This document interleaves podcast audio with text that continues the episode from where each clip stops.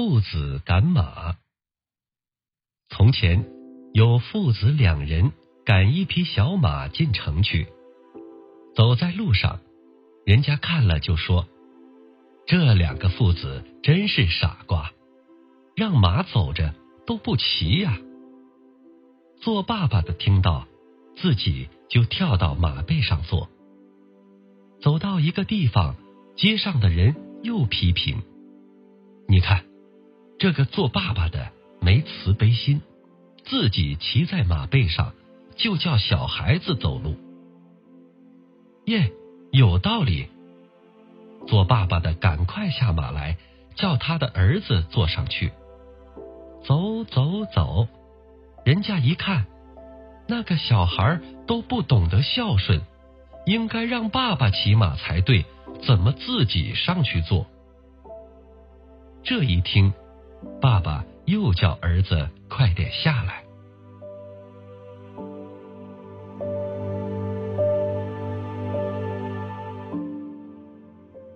不骑马，人家批评；爸爸骑，人家也批评；儿子骑，也批评。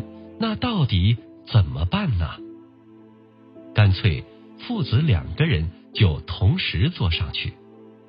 人家又说：“哇，这父子俩这么残忍，都不顾那匹小马的死活，一个人坐就好了嘛。”两个人想了一下，说：“那我们把马顶在头上走，这样就没人再批评了。”如果他们真的把马顶着走，人家一定讥笑：糊涂蛋，怎么有马不骑还顶着马？你们要是没主张，听人家这么讲那么讲，听到最后就会像这对父子赶马一样，自己要有主张。人家讲的对，有理的。我们应该要改革，从善如流。